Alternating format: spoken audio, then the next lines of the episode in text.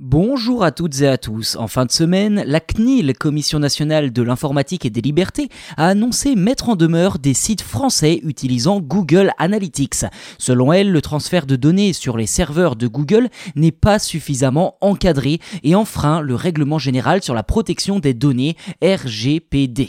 Quelles conséquences cela aura-t-il sur Google, mais surtout, quelles conséquences cela aura-t-il pour les internautes? C'est ce que je vous propose de voir dans cet épisode. Dans le détail, tout est parti de plusieurs plaintes de l'association NOYB, My Privacy is none of your business. Ma vie privée ne te regarde pas. Enfin, plusieurs plaintes, euh, 101 hein, quand même au total, dans les 27 États membres de l'Union européenne, ainsi que dans trois autres États de l'espace économique européen.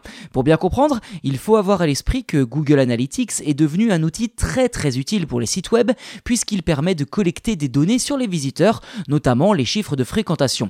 Le problème, c'est que l'on parle ici de données personnelles et que celles-ci sont donc transférées sur des serveurs de Google aux États-Unis. Autrement dit, il s'agit d'un véritable problème puisque les transferts de données entre l'Europe et les États-Unis sont en effet très très encadrés et bien souvent interdits.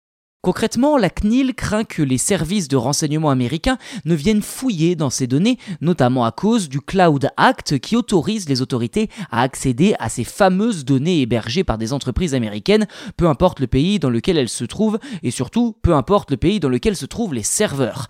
D'après les observateurs les plus avisés, l'utilisation de Google Analytics par un site européen ne respecterait donc pas l'article 44 du RGPD. Dans un communiqué, la CNIL annonce avoir mis en demeure le gestionnaire d'un site français et lancer des procédures contre d'autres.